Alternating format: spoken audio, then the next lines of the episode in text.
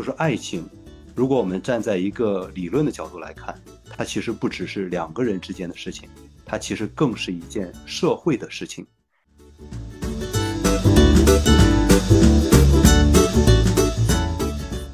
你要知道，不是社会给你安排好了一切，即使把白雪公主的故事给你重复一万次，你也可以坚定的选择你认为的那个合适的选择。已经对各种爱情的文学以及爱情的这种装饰品了然于胸的时候，但是还依然会为之倾倒，会相信爱情，而且相信为爱而爱。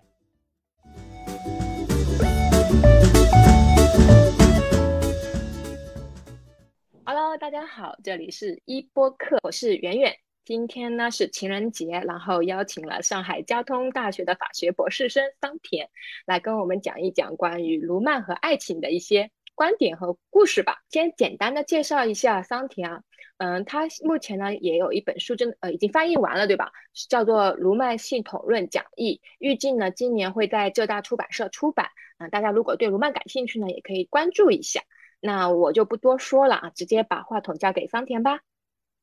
哎，好的，谢谢圆圆。各位好，我是桑田。呃，圆圆给我了一个任务，让我讲一下卢曼与爱情这个话题。其实这个话题并不是很容易讲，因为 呃，各位如果了解卢曼的话，会知道他是一位非常冷峻和严肃的社会学家。在他的课堂讲义上，就是我翻译的这本书里面，你是找不到任何一点关于他本人的故事的。尤其是他的爱情故事，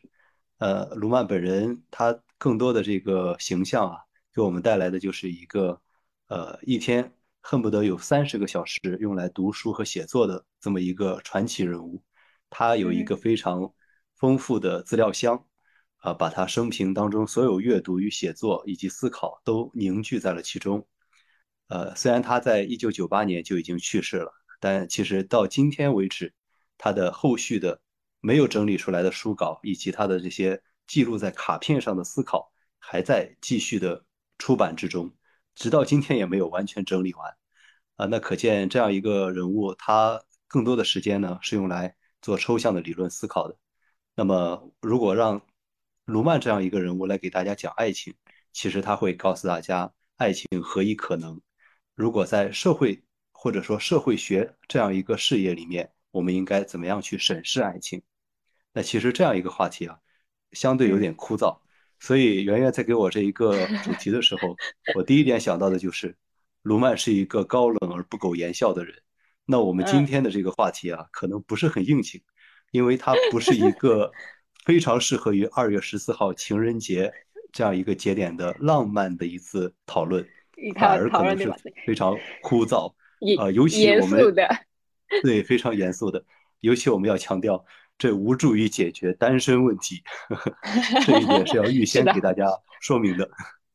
对对对，嗯，因为之所以邀请桑田过来讲这个话题呢，也是因为。之前一九年吧，我们社出版了一本卢曼的关于爱情的一本书，叫做《嗯，作为激情的爱情》，就请了桑田过来，就写了一个关于这本书的一个书评，然后写的那篇那个书评写的非常的通俗易懂，然后我就说，哎，反正情人节嘛，请桑田再来讲一讲这个方面的一些呃看法和观点，我觉得也是应该蛮有意思的。情人节并不一定一定要是浪漫，对吧？哦，对对对，没错，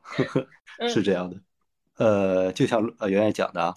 呃卢曼有一本书是专门用来讨论爱情的，是作为激情的爱。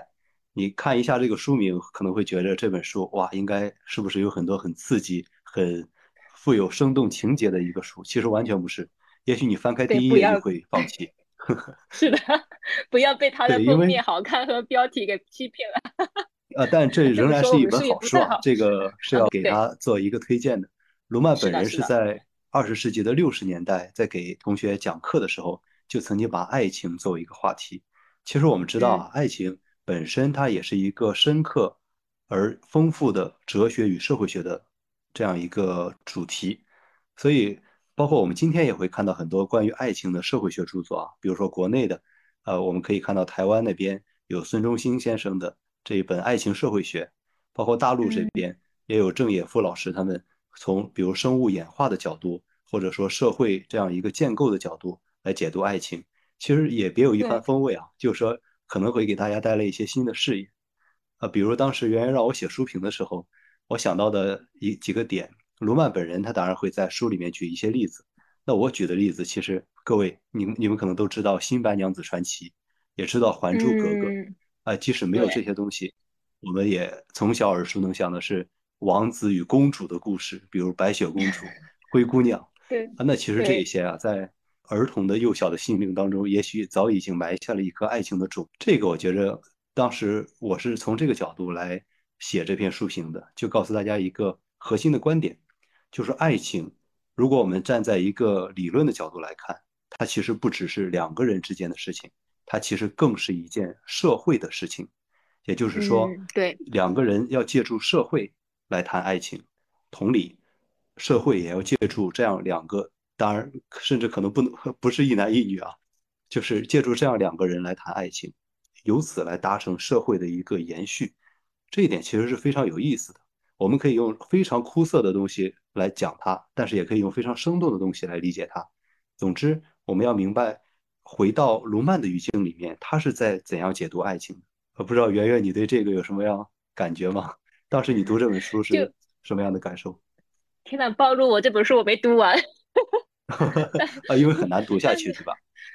呃，我读了就是范俊老师写的导言，他那导导论写的挺好的。然后我是觉得，就是很多时候我自己有时候也会有这样的体验，就是我们在讲爱情的时候，其实是已经被塑造过了。就是说，我们比如说梦中情人这个概念，这个梦中情人是怎么来，的，都是从那些影视作品啊、文学作品啊，不断的塑造你，不断的加强这个形象。说不定，你要的这个人，他已经是被无无数的你的经验也好、媒体啊也好、文学作品啊、电影啊、影视作品全部给塑造过的，才是到这么一个到你面前这么一个人，也是有可能。是的，是的，是对，的，对。所以我想，我想，呃，圆圆的话让我想到一个例子啊，就是不知道各嗯位有没有看过《三体》，这个其实是耳熟能详的，就是在三体嗯，世界里，面设计了这么一个构造，就是人的心灵是透明的，就是我站在你对面的时候，你内心的所想立马会以一种神秘的方式传达到我的内心里面，就是不需要用语言。这个呀，其实是嗯，一个非常好的隐喻，就是说三体的世界里面是没有谎言的，也没有所谓的隐藏。但是人类的世界，或者说我们地球人的世界，其实我们彼此是无法看到对方的内心的。也就是说，啊，我们，只能，通过他的外表、他的语言，嗯甚至他的嗯，肢体行为来判断他大致是什么样子。但其实这也带来一个后果啊，就是我们经常是在与我们内心的那个他来打交道。比如说，你去嗯，跟那个我非常心仪的人打交道，你是按照你自己内心里预想的他来交流的。你比如说，你看到他很温婉，非常可爱，但也许这个人内心里面非常狂野，他是一个非常豪爽的人，但是你却有判断嗯的失误。这个其实嗯已经踏入了卢曼的这个分析了，就是我们如果在卢曼的这个社会学里面啊，我们会提到一个词叫做偶联性。当然，我们也可以用一个不不太严谨的词来代替，就是偶然性。偶然性啊，意思是说，你的这个预判是有可能出错的，而且你对他的预判可能会反过来影响他对你的预判，以及你预想当中，其实这就是一个博弈的，有没有一种博弈的感觉啊？就是说两个人在讨价还价，彼此试探，然后在这个试探当中判断对方是一个什么样的人，比如我是否值得将自己的一生托付给他。那其实这是一个社会的事情啊，这绝对不是两个人的事情。所以我就觉着，如果从社会学里面来讲，这里面带有一个双重偶联性，就是范进老师的那篇导论里面也提到这个词语，这其实是一个破题的点，就是说我们不是三体人，我们没有办法直接了解这个人的内心，这种情况下，我们需要借助一些沟通的媒介来达成我们的这个交往。比如说，圆圆，此时此刻我们在交流的时候，我可能要预判一下你接下来会谈什么样的话题，而根，据你谈的话题，我要设计一下我接下来要谈的内容。这其实就是一种基于预测的呃行为方案。那当然，我们还是一个呃特殊的场景里面，比如说我们有一个主题，但是在漫长，的人类交往过程中，其实没有什么标准的主题，甚至没有范围。那在这个情况下，就需要一些特殊的东西来给你提前搭好这个桥梁。比如说，我举一个最简单的例子，各位如果是在二月十四号这样一个特殊的节点，我不知道各位手上是不是有一件东西，就是红色的玫瑰花。呃，当你拿到这束花，呃，对，巧克力、玫瑰花，嗯，呃，这些非常美好的事物，甚至还有我听说，呃，近几年还有零食大礼包，然后你挑一，最好还是非常精致的、与众不同的，然后挑选一些精心准备的礼物送给对方。那其实有一句有一句话，呃，比如说我是山东人啊，我们有一句话叫做“都在酒里呢”，呃，其实我们可以把这个套用到爱情的领域，“都在花里”，什么意思呢？对，比如说我准备了九十九朵玫瑰花。在对方二十二月十四号这一天和我约会的时候，我轻轻的把它呃捧起来，放到了女孩子的手里。其实我什么都不用表达，就是说我不用千言万语，甚至不需要很多提前的准备。当我把这个花交到女孩子的手里的时候，其实我已经在表达爱情的这样一个呃一个内心的方向了。然后这个女孩子也能一一秒钟就 get 到我我要表达的点。呃，其实很多时候，包括那个钻戒，呵 呵钻戒是不是最最典型？无数人都在影视剧里面看到过这个镜头。呃，这个社会的媒介在一轮又一轮的给你刷这个存在感。各位都看到过那个打开盖子的一瞬间吧？就是说，把这个钻戒的盒子，哎，然后打开了，然后一个闪闪发光的东西在你面前晃。对，然后它背后的仪式感以及它作为一个符号，它能表达的这个情感的含义，其实。不需要这个男的来告诉你，而反而是社会在告诉你。比如说，从小我们就被一个广告语洗脑，呃，这个呃，钻石恒久远，一颗永流传。我觉得这个这个部分其实也离不开商家的一部分运作。是的，是的。所以我我通过读卢曼的书啊，我有一个感受，就是爱情真的不只是两个人的事情。呃，我印象我比，比如说刚才原来提到的商家，这个就很有意思啊，就是说，呃。我不知道各位有没有了解过大数据杀熟这一点，就是说，如果这个淘宝或者说任何一款购物软件，它在特定的一个时间段，比如说它知道你的年龄大致是二三十岁，然后最近你频繁的在寻找钻戒、玫瑰花、手表等等，它有可能把你列入一个特殊的类别。就是说，有的人会这样算，就说，如果有一个人选的剃须刀作为礼物。而这是一个女孩子，平时买的都是化妆品、衣服，突然在挑选剃须刀，那她有可能判断，在二月十四号前夕，你居然在这个淘宝的软件上寻找剃须刀，那我们判断你有可能在谈恋爱。于是呢，我们会挑选一些其他男孩子心仪的礼物，在这个期间推送给你。于是，在你打开微信、打开微博、打开任何一款 APP 的时候，有可能一个软件就忽忽然就蹦出来了。我不知道各位有没有受到过这种骚扰啊？就是说他会推荐你认为合适的东西，会需要的，对对，更需要的。你比如说刚才说的零食大礼包，有可能就是你本来是在找玫瑰花，然后突然给你蹦出来说：“别傻了，现在谁还需要玫瑰？玫瑰可以吃吗？”我我们给你精心推款推荐一款坚果与这个各种小零食混合装的这个坚果套装，然后今年大家都在买，会有这么一个，你会发现这不是。呃，本来是很简单的一件事情，但是它有一个无形的手和无形的眼睛都在陪伴着你。这也是非常有意思的，就是因为我们通常讲的爱情就涉及两个人嘛，但是我们从如果从社会学角的角度，从卢曼大佬的角度，他会告诉我们，哎，你不是两个人的谈恋爱，你是跟整个社会的谈恋爱。那为什么就是说，呃？社会会有这样的一种模式呢，或者说是会形成，它有什么目的吗？或者它有什么动因吗？嗯，这个问题好像有点大。首先说啊，呃，自从这个十九世纪以后啊，我们慢慢的意识到，社会的这个领域它是不能化约或者说不能还原为机械过程的。就是说，我们意识到，原来牛顿式的那种力学的世界观，它其实是不能直接拿过来理解社会的。就是说，他们不存在一个。非常机械的东西，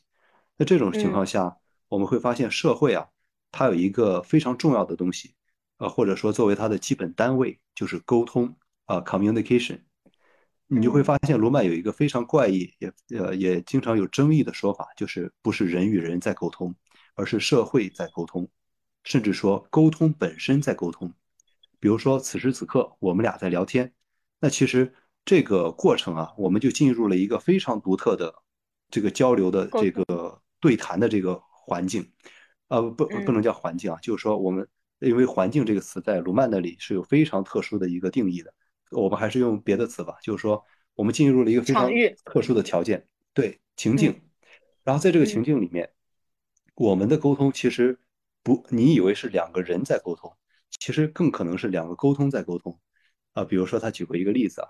你无法想象，是一个社会的单基本单位居然是个人，不存在这回事的。他有一个非常生动的比喻啊，就说每个人都会理发，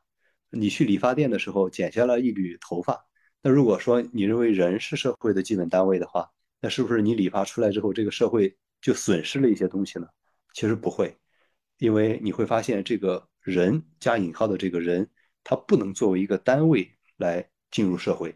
反而沟通本身是社会的一个基本单位，而如果沟通不能衔接下去，比如说在呃，比如说在我们两个聊了两个小时以后，精疲力尽，然后就说好，那下次再聊，这个时候戛然而止，你会发现，哎，这个过程就停下了。那这这其实就是他理解的这样一个社会的过程。那在这样一个过程当中呢，有一些东西是作为媒介 medium 来出现的。你比如说，我举一个最简单的例子，就是金钱。金钱，我拿五块钱去买一个东西，那其实你会发现在这个过程中，五块钱本身啊，可能只是一张纸而已，但是它背后是有丰富的含义的。我的老师曾经举过一个很很有意思的例子，就说你有没有想过，当你在高铁站拿五块钱，告诉他说，请给我买一张从 A 地到 B 地的这个高铁票。那其实这一句话包含了非常丰富的信息，而这些信息是不需要你来提供的，而是社会已经给你提供好了。比如说什么是高铁，啊，什么是北京，什么是钱，不需要你来解释，而已经有一个作为媒介的东西给你放在那里。这个时候，你和这个你和对方，你们俩是一个抽象的存在。你会发现他不知道你是谁，你也不需要知道他是什么样的性格。你们有什么样的各自的过往和经历，而只在这一瞬间，或者说在这十几秒的时间里，你把钱递给他，他把车票递给你，而且这个车票明确的可以告诉你，在今年大约大年二十九的时候，你是可以拿着这张票回到家的。于是你有一个非常稳定的预期，就是说我是可以信任这个社会的，我信任我手中的这张纸，其实是信任这张纸背后非常丰富的一个意义世界，就是在。十四天以后，二十一天以后，我拿着这个票可以准确的按时按点的把我送到我的目的地。这其实是非常复杂的一个社会建构过程。那回到我们爱情的话题，刚才我们说到了玫瑰花，啊，说到了白雪公主，其实这就是一个媒介，就是不需要你亲自去表达，而社会已经把桥梁给你架构好。那再需要说明的一点是，这个是一个演化的结果，它没有一个刻意的呃超越的存在。来给你划定和规划这件事情没有的，它是一个自然演化的结果。人类最初肯定是没有钱这个东西的，也是不知道这个草地里面长出来的这一朵花居然有那么丰富的含义。其实这个含义是社会赋予它的，而不是一个客观的存在。所以这里请注意啊，我们没有一个目的论的东西，就说我们是把神灵或者说超自然的东西给排除出去的。所以爱情，你可以说它本来是很神圣的一件事情。但是如果放到社会学里面，也许会觉得枯燥了一点，就是说你会发现它没有那么神圣，没有那么神秘了。所以我们一开始就强调啊，对我我呃，就是说这个话题啊，有可能有点过于殿呃，就是学术派学术化了，就是说过于殿堂派。呃，如果这这这一番交流让你觉得手中的花不这么美丽了，巧克力不这么甜了。请一定要原谅我们。没有，我们是来剖开现象讲本质。没有没有，我们在情人节也要讲一讲别样的爱情。啊，对对对，呃，其实爱情本身要有一丝无意识的朦胧美，而如果你看得太清楚了，比如说，呃，在你对，呃，对对对，可能就不那么美好了。啊，当然这这有一点很有意思啊，就是卢曼在书中谈到一个细节，我觉得有必要。再拿出来说说一下，我记得译者范进老师也在这个导论中提到，呃，有时候啊，这个十八世纪以后的这些欧洲的贵妇人，明知道对方使用的是伎俩，她也识破了这种伎俩，但依然会被这个过程或者说这个爱情的伎俩所迷惑。比如说，我们可以想象一位这个欧洲十九世纪上层贵族的这个妇女，啊不说妇女有点，就是说呃上层贵族的这一个女士，她已经身经百战，各种风花雪月都已经经历过，呃，如今她已经半老徐娘，但是。当一个年轻的小伙子手捧着一束玫瑰花给她献上来的时候，她依然会，呃，面颊泛红，然后心砰砰直跳。哎，你会发现，这个就很奇怪啊。他完全就是说他是有意识的，在他眼中这束花可能没有什么朦胧美了，与他这个少女时代所接触到的这一个爱情的传说可能已经很不相同，但他依然会受到这个影响。你想想，这不就是社会的这个强大的魅力吗？呃，就是说。呃，罗曼好像是讲，在他明明已经对各种爱爱情的文学以及爱情的这种装饰品了然于胸的时候，但是还依然会为之倾倒，会相信爱情，而且相信为爱而爱，这一点是社会演化的一个成就啊。就是说，你你也会看到很多的这个叛逆的少女，呃，少男少女，就是他们要所谓抗争世俗，就是请不要用世俗的眼光来衡量我们的爱情。就是把权力、把金钱啊，甚至把这种所谓的家庭的义务，全部视为糟粕和负担，然后我们就要为爱而爱。你会发现，爱情本身啊，它变变成了一个分化出来的东西。那这这其实你从卢曼的这个社会系统理论也是可以理解的，就是说，嗯，这是一个社会不断演化所达到的一个高级成就的象征。啊，类似的还有我们刚才说的，比如说经济经济领域。就像我说的，这个买火车票，你不需要了解对方的人品，你也不需要了解这张纸是用是呃经过了几道环节来制造出来的，它是用的什么样的这个材料，无所谓。我要的不是这个东西，而是本身它经济的运转以及我这个信任的这个机制。这其实就是呃社会学里面的媒介。类似的还有权利，就是说我不需要了解你，你也不需要了解我，但是通过 power。通过这样一个政治权力的机制，我可以将自己的意志贯彻下去，这是一个复杂社会里面所必然出现的情形。它和原始部落那当然不可同日而语。你可以想象，当人变得多了以后，然后呃各式各样的人都出来了，但是他们都共同受到这个媒介的影响，受到这个社会的熏陶，这其实就是一个演化的结果。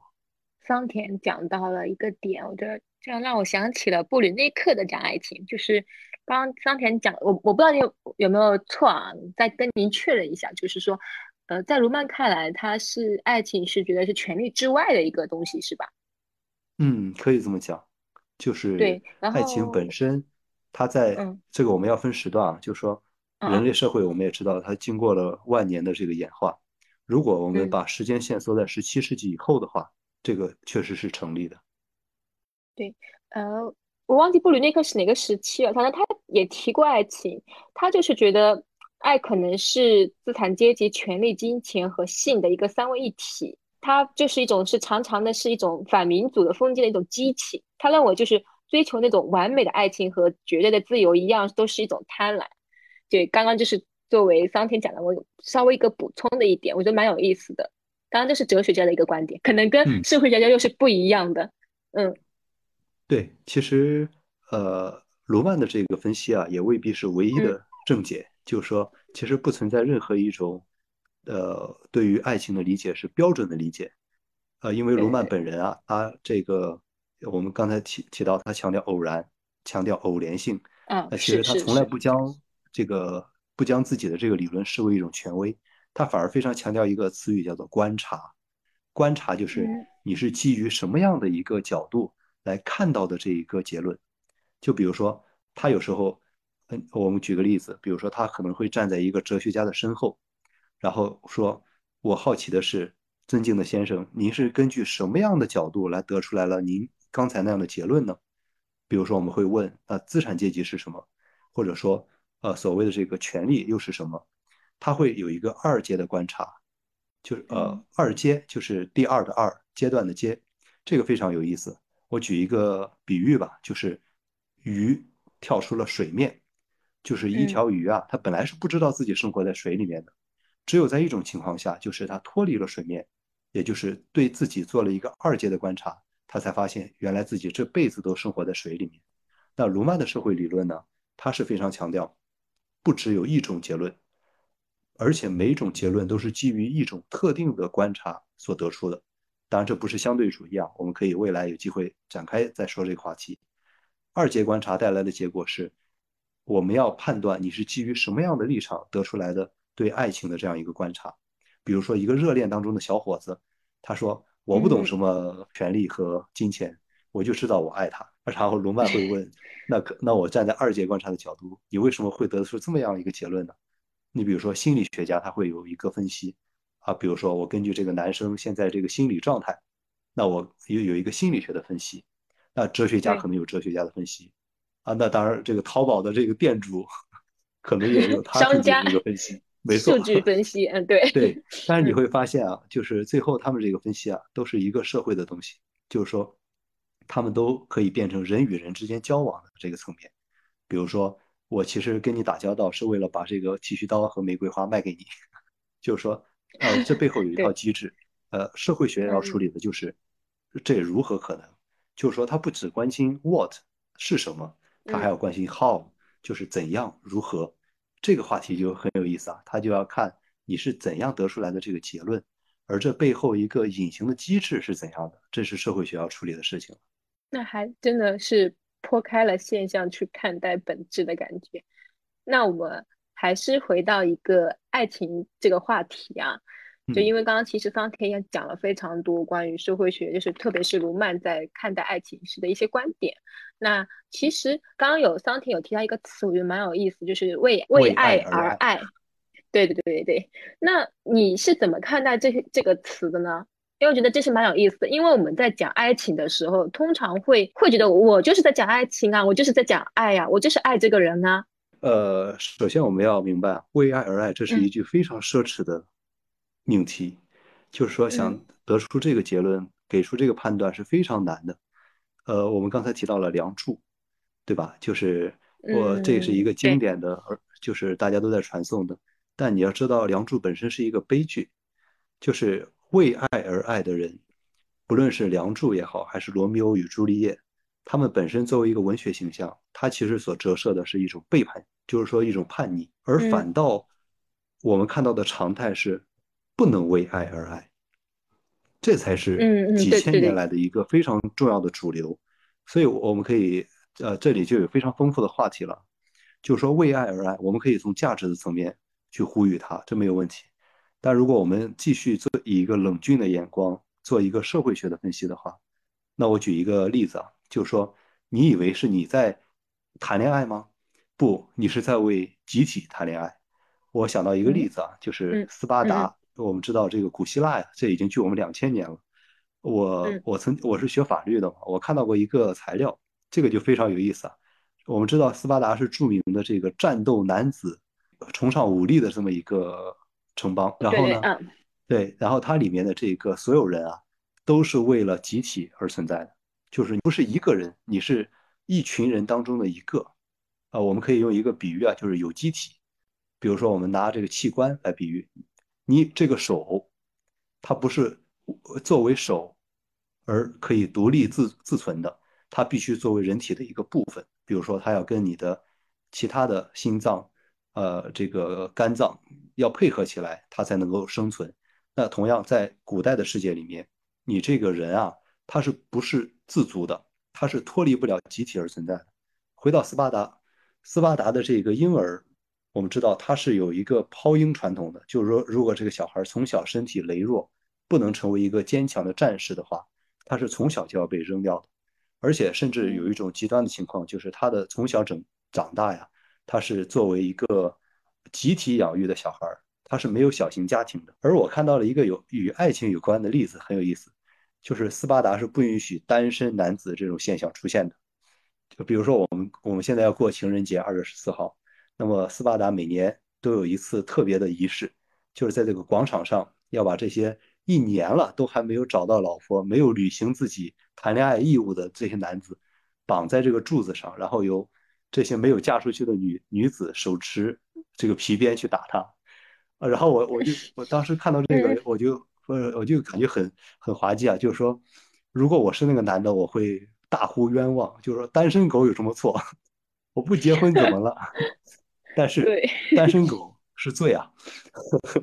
当然在，对，那那时候是那时候可能就是对，这这是那个时候嗯，啊，对对对对，我们今天强调自由意志，就是说如果没有自，由，就没有爱情。但请问这个观点哪来的？这个观点难道是人从非洲走出这个大草原的时候就有的吗？不是的，这是一种非常晚近的事物。就是说，如果你想为爱而爱，你首先是一个独立的个体，而且这个独立的个体拥有自由选择的空间，拥有自由意志。唯有一个拥有自由意志的人，才可以，才可以，而且才配得上去谈爱情。而在一个嗯不允许自由的情况下，那你是集体当中的一员，其实是，呃，说说的残酷一点，那个斯巴达的男子，他其实是斯巴达整体城邦的一个生育工具，他要负责为这个城邦繁衍和传宗接代，然后培育更优秀的战士。那这种情况下，我们每一个人都不是，都不是一个自足的人啊。所以，对，呃，古代的情况是如此，其实近现代也也也有这种感觉啊，就是说，为什么说爱情不只是两个人的事情，它其实是有很多不在场的在场者。我我当时想到的例子是，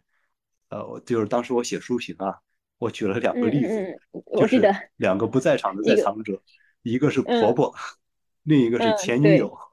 就这两个人，明明没有哎出现在你们手捧鲜花和巧克力的这个公园长椅上，但是两个人聊天的时候，有可能就忽然蹦出来了。比如说，女的会问：“亲爱的，呃，我我我觉得这束花很漂亮，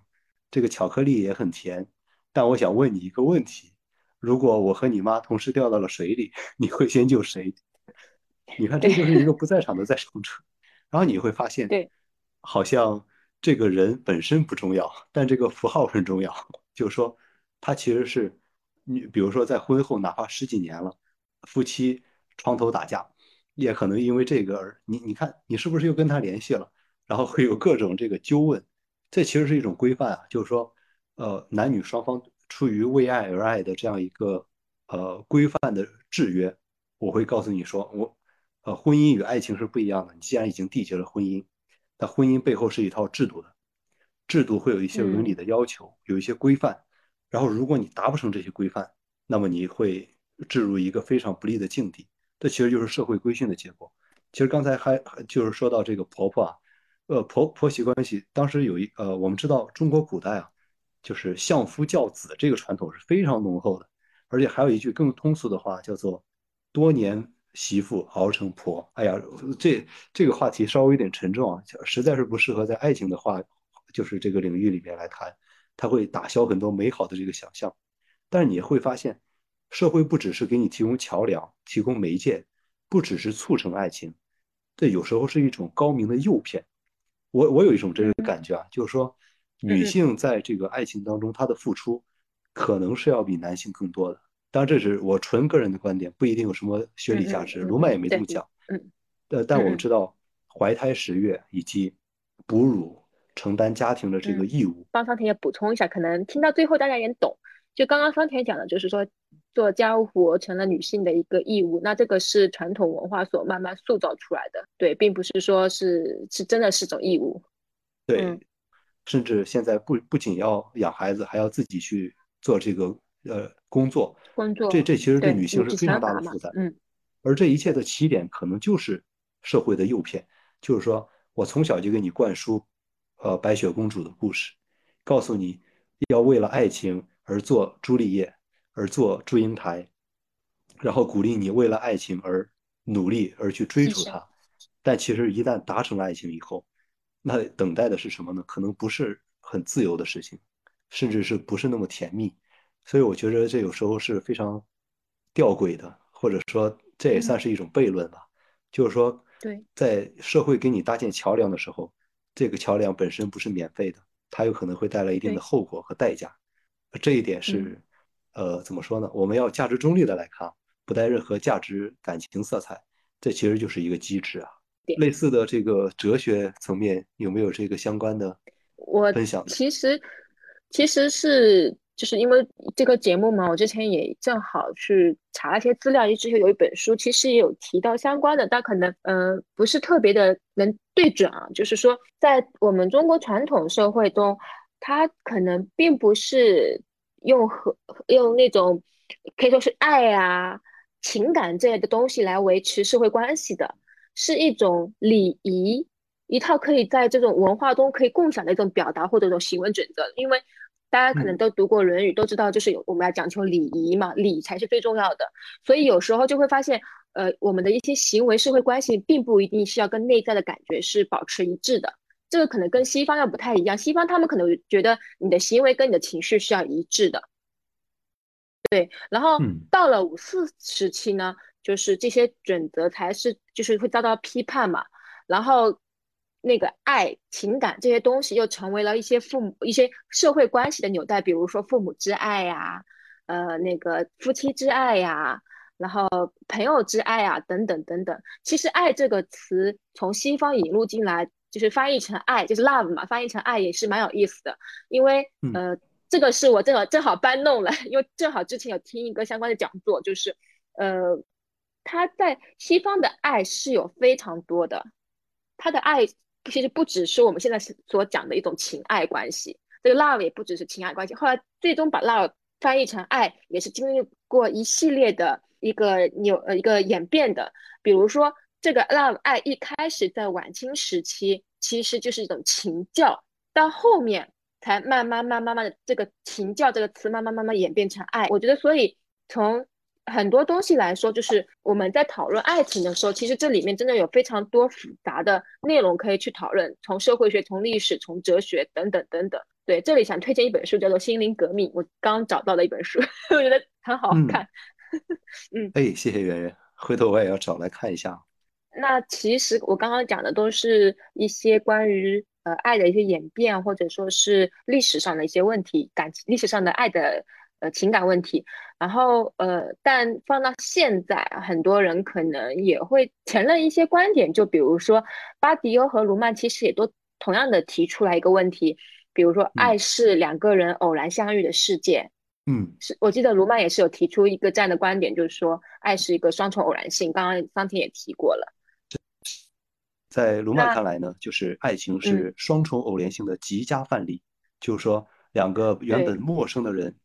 如何可能达成沟通？其实我们想一下，这一点是非常神奇的。就是在茫茫人海当中，你是怎么样找到自己认为那个灵魂伴侣，自己认为可以共度余生的另一半的？这其实是非常神圣，或者说非常极极其罕见的一个情况。所以，我们回到刚才偶联性的这个概念啊，就是爱情是双重偶联性的极致。呃，我记得有一句歌词啊，可能还蛮浪漫的，就是。在你出现以后，星星都亮了。就说本来这个世界啊，人在自己的世界里是非常孤独的，他以自己为圆心，啊，散发出了一个个的圆。然后忽然有一个有一束光照亮了进来，然后你发现自己不是孤独的，然后有另一个人和你相伴。呃，所以这让我们想到，就是刚才圆圆提到的伴侣，就是说我们知道伴侣 mate 这样一个概念啊，其实是非常宝贵的。就是说，如果可以排除各种你们两个之间观念以及呃这个对于世界观点的，尤其是世界观啊，一呃排除了这些差异而能够沟通，而能够走在一起，这是非常浪漫的一件事情。就是我们知道，十七世纪以后欧洲人的这个浪漫，它是与现代化的进程息息相关的。当一个个个体呃或者说 individual 这么一个孤零零的原子化的个人。基于自己的选择而挑选伴侣的时候，这其实是非常对社会带来了一个非常大的挑战，因为我们如何去保证每一个人都能找到自己的另一和心仪的对象呢？这其实是非常艰难的事情，这可能也会导致很多的社会问题。但是社会恰恰提供了一种可能，就是你基于自由的选择来感受或者说来寻找你自己另一半到底在哪里。那这其实是，呃，我们回到沟通这个概念上，沟通本来是始于差异的。我们知道，差异会不断的制造出新的差异。比如说，你们两个，呃，热恋中的青年，可能因为这个饮食的习惯，或者因为一件非常偶然的对社会事件的评判，两个人闹了意见，呃，甚至说对于一本书的观点出现分歧，那可能两个人就会分手。这其实是非常有风险的事情，但是社会却要提供一些机制来确保或者说尽量去维系住这样一个人与人之间关系的连接。所以圆圆刚才提到的巴迪欧的那个话，我是非常认同的，就是说，如果我们，呃，我觉得这是一个悖论，爱情本身也是一个悖论，就是爱情本来要基于差异，两个人完全一致、处处都趋同的情况下是不可能有爱情的。因为这一定不是基于自由选择的结果，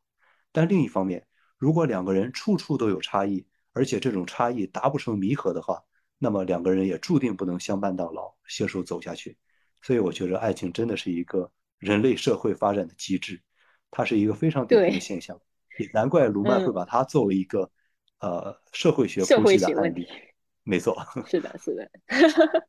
好，谢谢谢谢桑田啊。刚刚桑田提到的一个感情的一个呃变化，如果大家对这个感情史感兴趣的话，其实也可以关注我们之前有出过的一本书，叫做《感情研究指南》。你其实这个书也蛮有意思的，它就是分析了一个感情史的一个发展。今天其实也差不多了，因为今天桑婷真的给我们分享了很多很多关于卢曼的一个爱情观。呃，应该说是爱情分析吧，从社会学的角度去分析，应该说社会系统的角度去分析。呃，我们会看到一个不一样的一个爱情，虽然可能是冷冰冰的，但是桑田我觉得最后一段话其实也蛮打动人的，就是说，如果我们真的能遇到那个人，在这种双重偶然性的情况下还能遇到那个人，那真的是一件非常浪漫的一个事情。我们每个人作为一个自由的人，其实一生当中都在面对无数的分岔口。这其实非常有意思啊，就是说你在人生当中有非常多的岔路，有时候往左还是往右，这一步的选择会限制你后面第二步的选择，然后无穷尽的这样一个分叉下去，就是你人生的整段故事。所以在哪一个路口选择与谁一起前行，然后当出现了下一个分叉口的时候，到底是往左还是往右，这其实是非常值得去认真对待的。但与此同时呢，这个选择可能是一个压力。可能是一个有风险的事情，因为很很难回头，但恰恰是因为这种风险，你会发现哇，原来人是自由的，人不是被 媒妁之言或者说父母之命所限定的，也不是在新婚之夜才知道另一半长什么样子，所以这就是自由的负担。你一方面要享受这种自由，你要知道不是社会给你安排好了一切，即使把白雪公主的故事给你重复一万次，你也可以坚定的选择。你认为的那个合适的选择，这就是一个非常有意思的事情。所以，朋友们啊，尤其是年轻的 男男女女们，还是要把握自己的这个大好的青春，选择自己的爱情。这是一份沉甸甸的责任，但正因为也是沉甸甸的，所以要对自己负起责任来。这个负负责可以为自己带来甜蜜，所以也趁这个机会祝福大家情人节快乐吧。好的，谢谢桑田啊！我也希望那些选择不谈恋爱的朋友们也情人节快乐，就是自己情人节快乐。啊，没错没错。好，因为这个也是自己选择的一个结果。如果你认为这样可以让你自己更幸福的话，那也是一种蛮好的事情。是的，是的。好，那其实今天也聊的差，真的差不多了。感谢桑田非常精彩的总结啊！嗯嗯嗯，没有，谢谢您。然后我们就。那今天的节目就到此结束啦，拜拜。好的，来，各位再见。